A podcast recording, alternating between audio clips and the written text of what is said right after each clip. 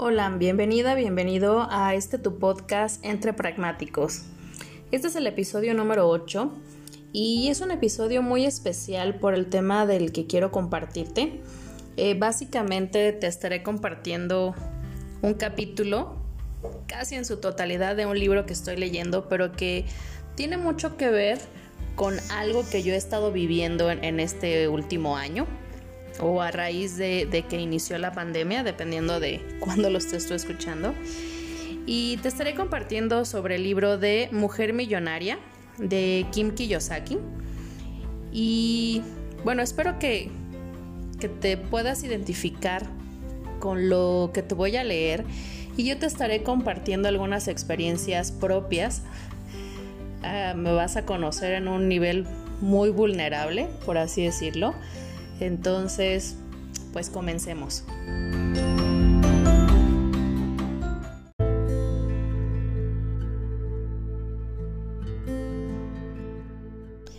Capítulo 10. Se titula Estoy muerta de miedo. Y literal, hace un par de meses y gran parte de mi vida me sentía así, muerta de miedo. Quizás hoy en día, aún en ciertas situaciones, me siento muerta de miedo. Y una de mis frases que he construido, que he ido diciéndome a mí misma es, ve con miedo, pero ve. Avanza aunque el miedo tenga que ser tu más leal compañero. Y bueno, te voy a ir compartiendo lo que dice este capítulo y empieza con una frase de Eleanor Roosevelt que dice, obtienes fuerza, valor y seguridad a través de cada experiencia en la que te atreves a ver al miedo a la cara. Debes hacer lo que piensas que no puedes hacer. Y este episodio se lo quiero dedicar a una, una mujer maravillosa, valiente, inquebrantable, que aunque a veces no puede verlo, por la situación que está viviendo, pero hoy tuve una conversación con ella y quiero dedicarle este episodio. Es para mi amiga Maggie. Sé que en algún momento lo va a escuchar y, y va a recordar la plática que tuvimos hoy en la mañana. Y bueno, parte de este capítulo dice que aunque el miedo pueda advertirnos sobre lo que amenaza nuestra vida, también puede ser un asesino el miedo es un asesino de sueños, de oportunidades, de nuestro propio crecimiento y pasión personal. Es un asesino de vivir nuestra vida al máximo. Esto me llamó mucho la atención porque, bueno, yo sabía que el miedo en determinado momento nos hace eh, pues tomar acción, movernos del lugar por supervivencia, por crecimiento o simplemente porque algo valioso para nosotros está en riesgo pero nunca lo había visto como un asesino, como un asesino de ese sueño o de esas oportunidades que nos van a, ayudar a llegar a otro nivel de vida, a ese nivel de vida que todos queremos y que por miedo no lo estamos logrando. Porque el miedo lo vemos como, como ese león o esa, esa bestia feroz que nos ataca y que está en cierto momento nos paraliza pero el miedo también puede ser nuestro mejor aliado para tomar acción y despertar. Otra parte del capítulo dice así literal, me voy a morir. Una de las funciones de la mente a través del miedo es advertirnos de situaciones que amenazan la vida. Sin embargo, la mente a menudo percibe algo amenazante cuando no lo hay. Cuando es algo nuevo, un terreno desconocido, la mente cree o, percibe que es una amenaza, porque es algo desconocido, mas sin embargo no quiere decir que realmente nuestra vida está en peligro o que tiene que estar en un sentido de supervivencia y alerta total. ¿Realmente moriremos si hacemos esa acción que necesitamos hacer para crecer? ¿Realmente moriremos al utilizar tecnología cuando no lo usamos? ¿Realmente moriremos en atrevernos a hacer algo nuevo, realmente nuestra vida está de por medio al tratar de cumplir nuestros sueños. Yo no lo creo. No digo que no sea muy atemorizante porque yo misma lo he vivido. Y, y, sin duda muchas veces utilizamos incluso la frase, ¿no? Bueno, yo al menos sí me he cachado mucho y tratado de modificar lo que digo, ay, muero de hambre. No, no estoy muriendo de hambre, muero de frío. O sea, se hace frío, pero no estoy muriendo de frío. Entonces realmente implementar ese tipo de frases, pues creo, o ahora sí lo veo, siento que, que realmente la mente pues la ponemos más en un sentido de alerta cuando realmente no es una situación de vida o muerte. Y por eso la pregunta, ¿realmente moriremos en el intento? ¿Realmente moriremos en tratar de hacer cierta acción? Por supuesto que no. Pero a esas respuestas automáticas, inconsciente y que a veces dirigen nuestra vida.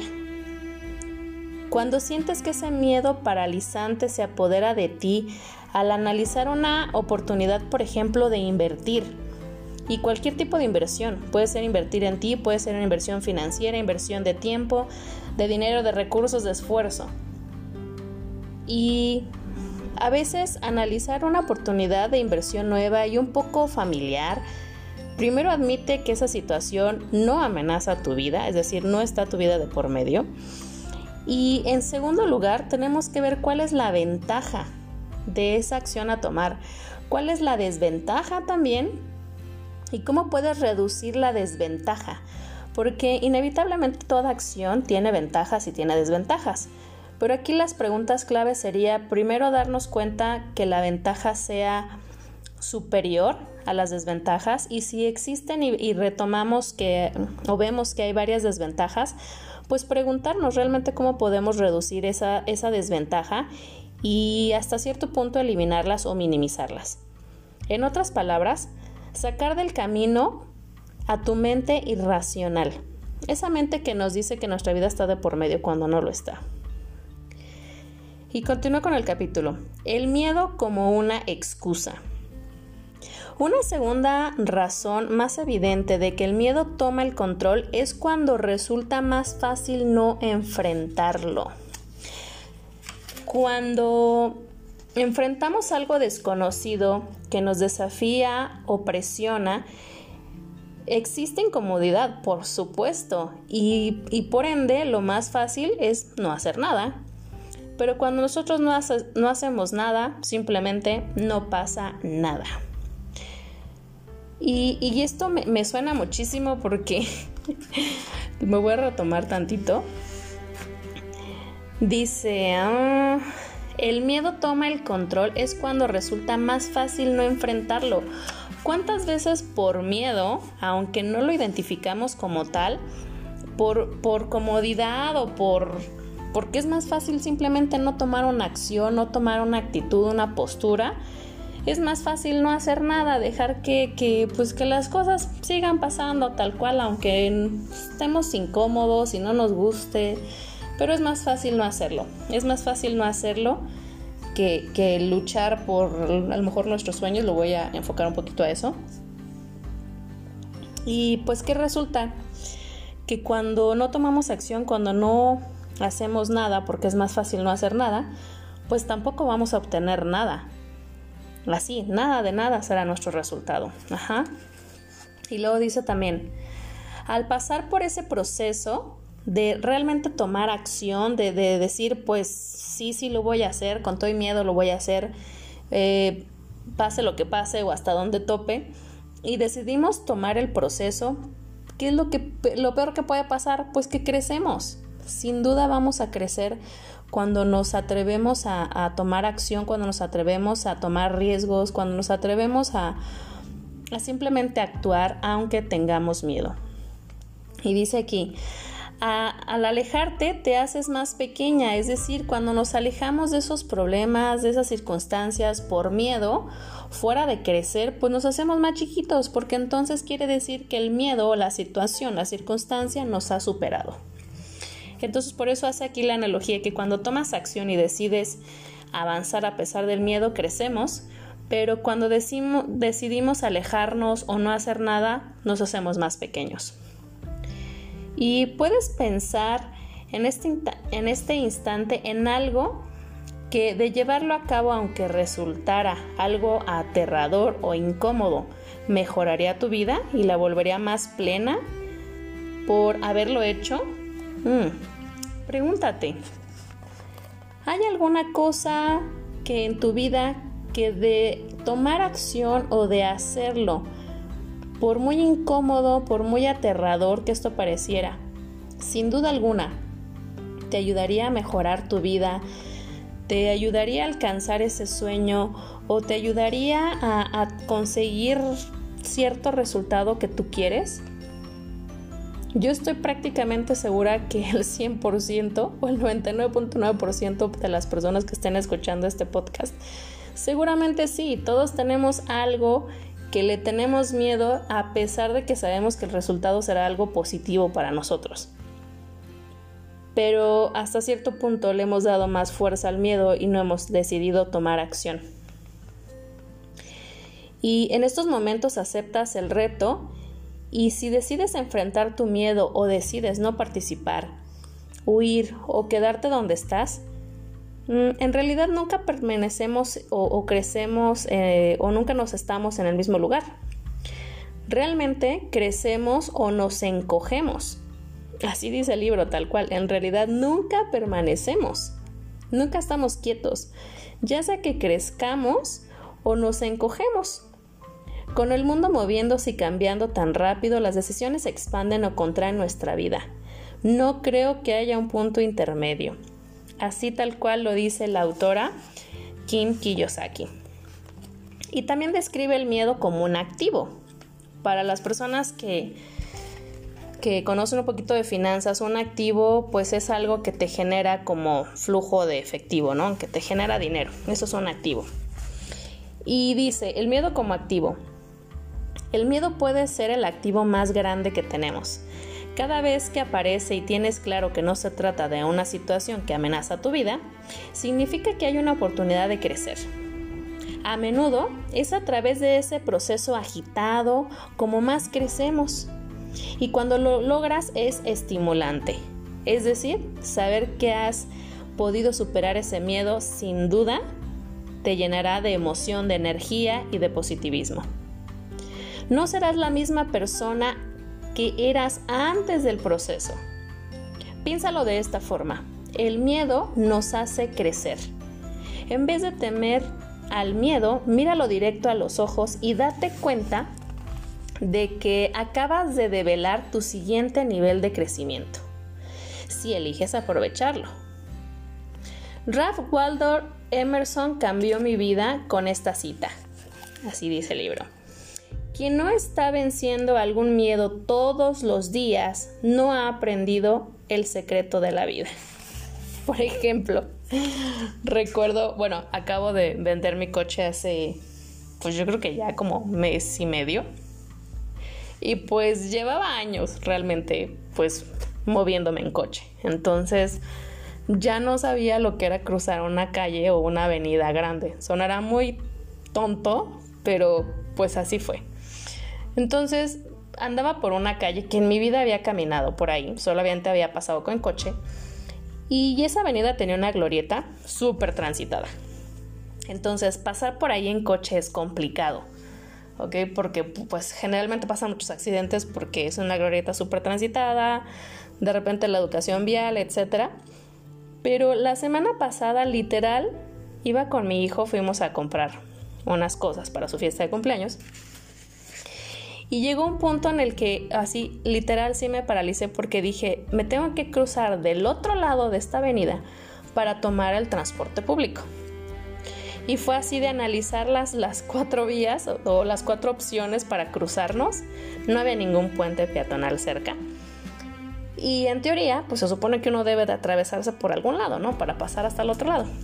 Y realmente sí fue así como muy de de miedo de que me paralizaba porque yo venía muy cargada las cosas que habíamos comprado. Mi hijo de la mano, me dolió el codo, francamente, pagar un taxi. Yo dije, no, no voy a pagar un taxi para ese transporte público. Y bueno, logré cruzar la primera avenida. Tardamos, pero la libramos bien, digamos. Y luego atravesar la otra fue así de chin. ¿Y aquí cómo le voy a hacer? O sea, los coches, no hay un semáforo que donde los coches se paren. Los coches llegan de tres vías diferentes. Y yo tengo que lograr cruzar con mi hijo de la mano. Súper rápido, súper seguro. Pero realmente por dentro, o sea, yo tenía miedo. Dije, Dios bendito, donde un coche no nos vea porque se está cuidando de los otros carros, ahí nos vamos, nos va a llevar. En fin, gente muy amable, incluso me dijo, me dijo mi, hijo, ¿ves mamá? Sí hay gente muy amable, nos dieron el paso. Dije, bueno, ya llevo más de la mitad. Cuando llega el último cruce, así ya literal, estaba la combi ahí que ocupaba yo tomar parada, no nos dejaban pasar y fue terrible, fue un miedo donde yo podría, y creo que todavía lo siento, como que sí estaba mi vida de por medio, pero más que nada era, era el miedo realmente de traer a mi hijo de la mano y que no, no, no nos podíamos cruzar. Entonces, ¿a qué voy con esto? Realmente el miedo a veces nos hace eh, pues crecer porque en ese momento se agudizaron todos mis sentidos y fue de, ok, está alerta al 100% porque tienes que cruzar y el miedo no te puede detener, o sea, de alguna otra manera tienes que cruzarte porque también ya no podía regresar, ¿no? Tendría que haber otro cruce y sería lo mismo pero iría en retroceso. En fin, enfrentamos el miedo los dos, enfrentamos los coches porque literal uno nos dio el pase, los otros no nos daban el pase y fue así de me sentí tránsito ahí yo deteniendo coches para poder pasar. Pero en fin, a lo que voy. Siempre tenemos que enfrentar nuestros miedos o hacerlos nuestro aliado.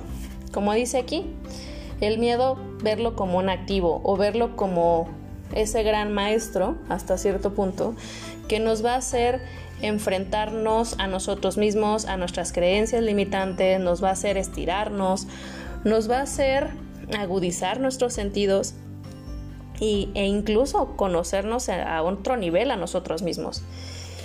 Y bueno, repito la frase por la que me metí esta historia. Dice, quien no está venciendo algún miedo todos los días no ha aprendido el secreto de la vida. Y claro, no te estoy diciendo que hay que deseo que todos los días enfrentes un miedo. No, por supuesto que no. Sin embargo, sí es como llévate día a día a mejorar al límite, supera tus propios como estándares, tus propios retos, etcétera, para usar el miedo como un aliado para crecer. Y bueno, continúo con el capítulo. Dice dos tipos de dolor. ¿Qué tiene que ver el dolor con el miedo? Muchísimo. Dice, las palabras más tristes que existen conforme a la gente que envejece son, si tan solo hubiera, shalala, si tan solo hubiera estudiado esa carrera, si tan solo me hubiera decidido hacer tal cosa, si tan solo me hubiera puesto más atención a mi salud. O sea, tantos, tantos y tantos si tan solo hubiera. Que francamente cuando yo leí esto, yo dije, yo no quiero llegar a ser una viejita de si tan solo hubiera. Y otra frase muy común es, desearía haber hecho tal cosa. Desearía haber tomado clases de piano. A mí me encanta el piano y siempre lo he dicho. Algún día voy a aprender a tocar piano. Y yo realmente me quedé pensando en eso. Yo no quiero ser una viejita que dijera, desearía haber hecho, desearía haber tomado clases de piano, desearía haber tocado un piano una vez en mi vida. O sea, no, realmente digo, sí, sí lo voy a hacer. No sé cuándo, espero que no viejita, pero sí quiero hacerlo, es algo de lo que quiero hacer, ¿no? Entonces, continúo con el libro, dice, había algo más para ellos, pero con frecuencia por miedos se contuvieron y no lo hicieron. Puede ser miedo al fracaso, a no encontrar algo mejor, a perder o a ser humillados. Sea cual sea, fue más poderosa la, la oportunidad de una vida más apasionante. Es decir, el miedo ganó. Ya me perdí, perdón. Ok, sea cual sea, fue más poderoso el miedo que la oportunidad de una vida más apasionante, alegre y satisfactoria. Escuché a Anthony Robbins, orador motivacional, decir desde el podio, hay dos tipos de dolor, el dolor del fracaso y el dolor del arrepentimiento. Yo elegiré el, el dolor al fracaso todos los días de mi vida. Para mí, el arrepentimiento es el peor castigo que puede infligirme. Sé que cuando flaqueo, sé que cuando renuncio, el asunto es que en momentos en que me contuve, tuve una elección y elegí ser cobarde en lugar de valiente. Nadie debe reprocharme cuando no me atrevo a hacer algo. Estoy muy consciente de eso en esos momentos. Y es al mirarlo en retrospectiva cuando el dolor del arrepentimiento es más agudo. ¡Wow! Esto fue algo así brutal cuando yo lo leí. Yo decía, dos tipos de dolor. Pues dolor al fracaso, yo realmente les confieso, uno de mis mayores miedos es fracasar. Y era algo que tenía tan dentro de mí que muchas de las decisiones que tomaba, muchas de las cosas que hacía era por miedo a fracasar. Y me he dado cuenta que, pues sí, voy a fracasar una y mil veces. Pero la, cuesta, la cuestión no es si voy a fracasar o no. Es qué estoy aprendiendo de esos errores, número uno, para no repetirlo. Y número dos, ¿qué me está enseñando? ¿Qué voy a crecer eh, a raíz de esos errores? Porque el fracaso o el cometer errores, pues siempre va a estar ahí simplemente porque somos humanos y porque es parte del crecimiento, realmente es, parte de, ir avanzando, de ir creciendo, o sea, sí o sí vamos a fracasar, sí o sí nos vamos a equivocar.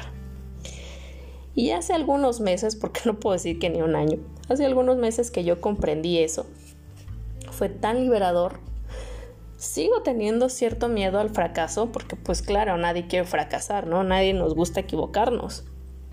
Sin embargo, ahora lo veo diferente. Y sí, creo que también ahora prefiero el dolor del fracaso, de cometer un error al haber intentado, que tener ese dolor de arrepentirme por el no haber hecho, por estar como las frases que decían antes, ¿no? Ver en retrospectiva mi vida y decir, o sea, arrepentirme de por qué no hice tal cosa, qué tal, qué hubiera pasado si hubiera hecho tal cosa. Arrepentirme de no haber sido valiente, de no haberme tomado el tiempo, de no haber construido la vida de mis sueños por miedo. Entonces sí, definitivamente hoy en día elijo el dolor del fracaso por muchísimo sobre el dolor del arrepentimiento. No quiero ver en retrospectiva mi vida y decir o arrepentirme de no haber tomado ciertas acciones. Y bueno, continúo con el libro. Dice, para algunas mujeres significa renunciar a su carrera, para otras que su carrera se interponga entre ellas y su familia. Y el arrepentimiento típico es conservar una relación o matrimonio que no les satisface porque es fácil y quizás es cómodo. Yo aquí no tengo mucho que hablar en ese aspecto porque si ya me has escuchado antes, soy mujer, tengo una carrera, tengo hijos, no tengo un matrimonio. Sin embargo, no puedo decir que esto aplica a mí. Eh, eh, de repente he mantenido la balanza, de repente más de un lado que de otro, pero he podido llevar a cabo mi carrera y pues estar con mis hijos hasta cierto modo. Por eso es que me encanta lo que hago porque me permite estar con las dos cosas que, que más me mueven, que más me apasionan y que más amo en esta vida que es mi familia. Y pues esto, esto que estoy compartiendo con ustedes y que la tecnología se ha vuelto pues parte de mi vida desde hace muchos años. Entonces creo que aquí no hay mucho que, que pueda decir. Y bueno, continúo. Hay una buena noticia en todo esto del miedo. Dice, la buena noticia es que cuando elegimos el valor o al valor sobre la cobardía, ganamos, pues estamos creciendo. Y entonces no puede haber arrepentimiento. Y qué maravilloso, porque entonces cuando tú eliges ser valiente y atreverte y como yo decía, ¿no? Pues avanzar con todo y miedo. Llévalo de tu más fiel amigo, pero avanza, avanza aunque sea con miedo. Y para esto quiero contarte una anécdota de un sueño, un sueño que tenía desde muy niña.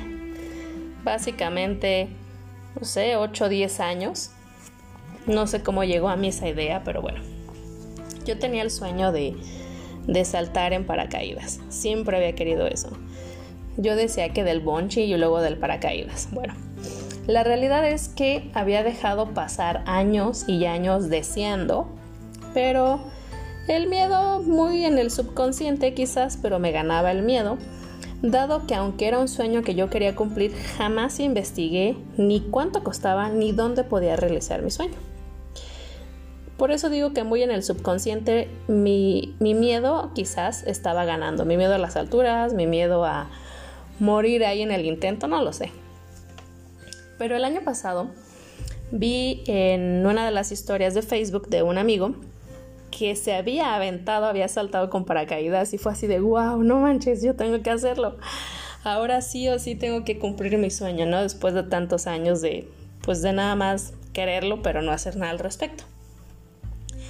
Entonces recuerdo muy bien cuando tomé la decisión y empecé a invitar pues a gente, ¿no? A algunos amigos, familiares, así de, ay, pues vamos anímate. Y su respuesta fue así de, no, yo no, estás loca, ¿no? O sea, aviéntate tú, yo no. Y al final de cuentas solamente un amigo más se animó. Yo dije, bueno, pues si nadie quiere ir, o sea, está bien, está perfecto, respeto, pero yo voy a ir sola o acompañada, pero voy a ir a cumplir mi sueño. Tengo miedo, sí, tengo miedo. Era una experiencia completamente nueva para mí había más en juego porque si el paracaídas no abría o algo sucedía, pues tengo dos hijos, ya no soy yo sola, ¿no? Pero recuerdo la sensación de estar justo en la orilla de la avioneta. Con ese frío que recorría todo mi cuerpo, yo no sabía si era realmente frío, si era adrenalina, pero yo temblaba y temblaba de emoción y temblaba de miedo y temblaba de, ese frío que sentía que literal recorría cada punto de mi cuerpo. Y, y al estar ahí arrodillada, porque te hacen arrodillarte ahí para poder saltar, yo decía así de, no manches, no, no, ya no quiero, ya no quiero, pero ya no había vuelta atrás. Ya no había forma de decir, no, ya no salto. Entonces, era, o sea, y todo, todo lo que te llegaba a la mente, todo lo que me llegaba a la mente era así, pues cosas negativas, no era así como cosas positivas, emocionantes, no, no, no, para nada. Sin embargo, tomé la decisión en cuestión de segundos de que pues ya no te queda más que saltar y disfrutarlo, ¿no? Y entonces vino un nuevo miedo a, a mi mente que yo lo había pensado incluso antes, que era chin, o sea, ¿Y qué tal si me desmayo? Tengo miedo a desmayarme y no disfrutar entonces el salto, el paisaje, lo que sea, ¿no? Así que lo que hice fue cerrar mis ojos, literal tomar pues la postura ya para saltar. Y cuando saltamos en los videos, o sea, se ven mis caras, son súper graciosas, porque yo decidí cerrar mis ojos porque tenía miedo a, pues a desmayarme. Entonces ya cuando me hace el instructor ya salté y todo, se, fue como, como morir y revivir en cuestión de segundos, me hace el instructor la seña de que ya podía extender mis brazos y yo así de no, no, todavía no estoy lista, todavía no estoy lista. Y ya me vuelve a hacer de que ya abra los brazos y yo así fue. Te lo juro que en ese momento, en cuanto abrí mis brazos, abrí mis ojos y fue como, como un renacer. Y te soy sincera, a raíz de esa experiencia, me he atrevido y me he aventado a hacer mucho más cosas que yo les llamo mi segundo salto de paracaídas. Mi salto de, paracaídas, por cierto, fue a 17 mil pies de altura y muchas de las cosas que he hecho posterior a eso, yo les digo, no, es que este salto no fue a 17 mil pies de altura, fue multiplicado por 30, ¿no? Muchas de las cosas que he hecho posterior. Pero a lo que voy es que cuando, cuando aterricé, piso firme, sana y salva, después de haber disfrutado de literal sentir que volaba, ver un paisaje hermoso. El sol ya no se sentía ese frío, ahora se sentía ese sol cálido, ese, o sea, de no querer que esa experiencia acabara. Y, que sí, cuando yo me bajé decía, ¿y a qué horas me vuelvo a subir, no? O sea, ¿por qué, ¿por qué lo que pagué no me incluye dos, tres tiradas, no? hubiera sido fabuloso. Pero lo que voy es que la situación que tú puedas estar viviendo, que tú decidas tomar, puede, puede ser tan intimidante y, tan intensa que, que al final el, terror y, y, el miedo y todo eso de tomar la decisión de saltar o no saltar, ya sea en paracaídas, ya sea saltar desde un trampolín en una alberca o, o una aventura nueva, es común para todas las personas. De verdad, no tiene que ser tan, tan extremo, ¿no? O, ciertas personas no lo verán extremo, otras sí. Sin embargo, esa sensación de decir lo logré, lo superé y pude hacerlo y estoy viva y, sana y, y, crecí, o sea, me, me, superé a mí misma, o sea, de verdad que esa sensación es, es fascinante pero sobre todo es porque te, te demuestras a ti mismo que la valentía que tienes, la capacidad que tienes para pues para superar esos miedos y para enfrentarlos y para y para ver cuánta grandeza hay dentro de ti.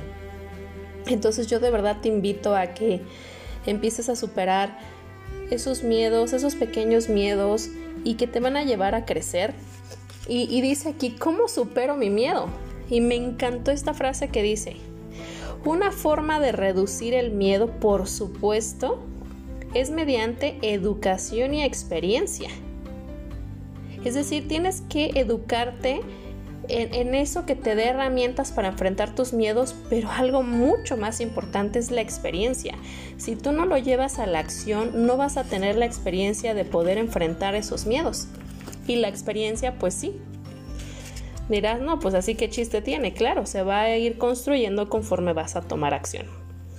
Y cuanto más aprendas y sepas sobre ciertas cosas que son las que tienes que enfrentar tus miedos, pues más segura te vas a sentir, más segura estarás de tomar esas decisiones, de tomar esas acciones y a veces te tocará repetir o repasar una y mil veces lo que aprendiste antes de llegar a tomar acción. Sin embargo, así lo repitas 20 mil veces, no será tan poderoso como cuando decides tomar acción y que sea la misma o la propia experiencia la que te ayude a vencer el miedo.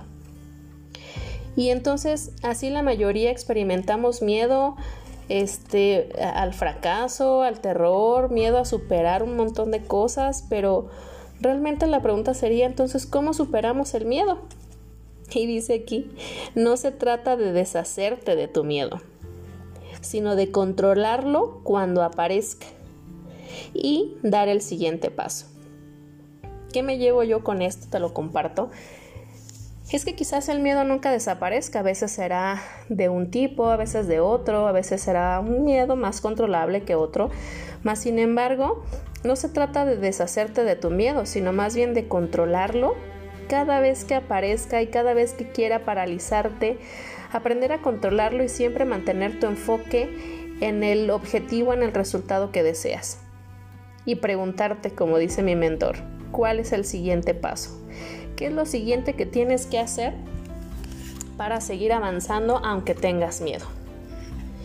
Y bueno, me encantará escuchar tus comentarios acerca del miedo, quizás experiencias, y te comparto uno de mis nuevos miedos. antes, como te dije, mi miedo, mi mayor miedo era el fracaso. Ahora mi mayor miedo es que la vida no me alcance o el tiempo no me alcance para, para lograr los sueños que tengo y, y lograr crear pues un legado para mis hijos.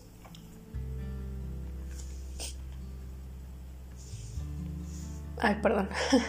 Ser ese ejemplo de, de valentía, de no rendirse, de pues enfrentar tus miedos o trabajar con ellos, pero seguir avanzando.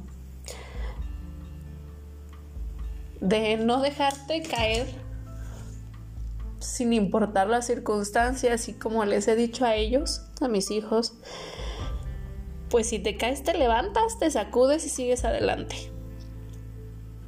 Porque seguramente, como ya lo dije, o sea, vamos a cometer errores, vamos a fracasar. Pero cada vez que caigamos, como cuando éramos niños y estábamos aprendiendo a caminar, te caes, te levantas, te sacudes y sigues caminando, sigues avanzando. Porque pues solamente es así, es la única forma de crecer. Nadie dijo que crecer no doliera. Nadie dijo que crecer no tomara tiempo. Pero el sufrimiento, el estancamiento y la mediocridad es elección de cada quien. Te mando un fuerte abrazo. Tu amiga Ana Graciel GS. Me encuentras en mis redes sociales como Ana Graciel GS en Facebook, Instagram y YouTube. Te mando un fuerte abrazo. Bendiciones. Que tengas una excelente mañana, tarde o noche y pásala excelente. Y a seguir adelante a pesar del miedo.